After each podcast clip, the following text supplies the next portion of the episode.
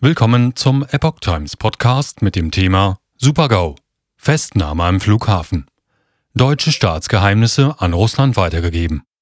Ein Artikel von Erik Rusch vom 23. Februar 2023. Neben einem Mitarbeiter des Bundesnachrichtendienstes wurde jetzt auch ein weiterer Tatverdächtiger im Fall der mutmaßlichen Weitergabe von Staatsgeheimnissen an einen russischen Nachrichtendienst festgenommen.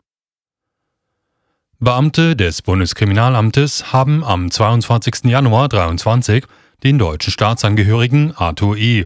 bei seiner Einreise aus den USA am Flughafen München festgenommen. Er wird als Mittäter des Landesverrates dringend verdächtigt, heißt es. Dabei soll es um die Weitergabe von Informationen des Bundesnachrichtendienstes an einen russischen Nachrichtendienst gehen. Rechtsgrundlage für die Festnahme bildete ein Haftbefehl des Ermittlungsrichters des Bundesgerichtshofs vom 19. Januar 2023. Arthur E. ist laut Bundesstaatsanwaltschaft mit dem am 21. Dezember 2022 festgenommen Carsten L. bekannt.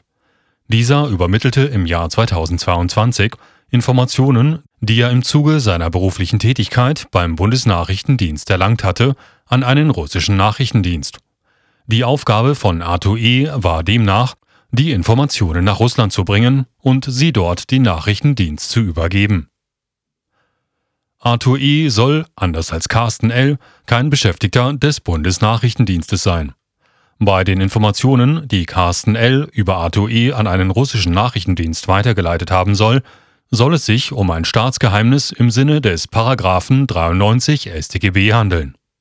Die Ermittlungen zu diesem Fall wurden laut Bundesstaatsanwaltschaft in enger Zusammenarbeit mit dem Bundesnachrichtendienst und mit Unterstützung des US-amerikanischen Federal Bureau of Investigation, kurz FBI, geführt. Geheimdienstlicher Supergau. Carsten L. befindet sich seit dem 22. Dezember in Untersuchungshaft. Sein Fall gilt laut Focus in nachrichtendienstlichen Kreisen als geheimdienstlicher Supergau. Gearbeitet haben soll er laut dem Nachrichtenmedium in einer leitenden Funktion in der Fachabteilung Technische Aufklärung. Sie gilt als Herzstück der Informationsgewinnung. Die hier gewonnenen Informationen stehen allen auswertenden Abteilungen zur Verfügung. Experten aus den Bereichen der Nachrichtentechnik, Softwareentwicklung und Datenanalyse nutzen dort modernste nachrichtendienstliche Technologien. Sie analysieren die gesammelten Informationen und bereiten sie zur Weitergabe an die Bundesregierung, die Bundeswehr und einzelne Ministerien oder Fachausschüsse auf. Zudem sei er autorisiert gewesen, sensible Erkenntnisse befreundeter Nachrichtendienste einzusehen und für seine Auswerte und Lageberichte zu nutzen, berichtete der Fokus. Laut dem Newsportal hat Präsident Bruno Kahl am Tag der Verhaftung ausgewählte Medien zu seinem Hintergrundgespräch eingeladen und bat dringlich um Zurückhaltung bei journalistischen Recherchen. Er sorgte sich, laut dem Nachrichtenmagazin, darum, dass jedes veröffentlichte Detail letztlich den Kreml darüber informiere, inwieweit die Ermittler den mutmaßlichen Verrat im BND aufgeklärt hätten. Fokussierung auf Kampf gegen Rechtsextremismus Nicht nur beim Bundesnachrichtendienst, sondern anscheinend auch bei den Partnergeheimdiensten fragt man sich, wie es zu diesem jetzigen Fall kommen konnte. Der Fokus stellt in den Raum, dass eine neue dienstliche Order aus der Behördenspitze im Bundesamt für Verfassungsschutz damit zusammenhängen könnte. Sie soll besagt haben, dass nicht weiterhin ausländische verdächtige Spione enttarnt, sondern in erster Linie Neonazis und Reichsbürger aufgespürt und beobachtet werden sollen.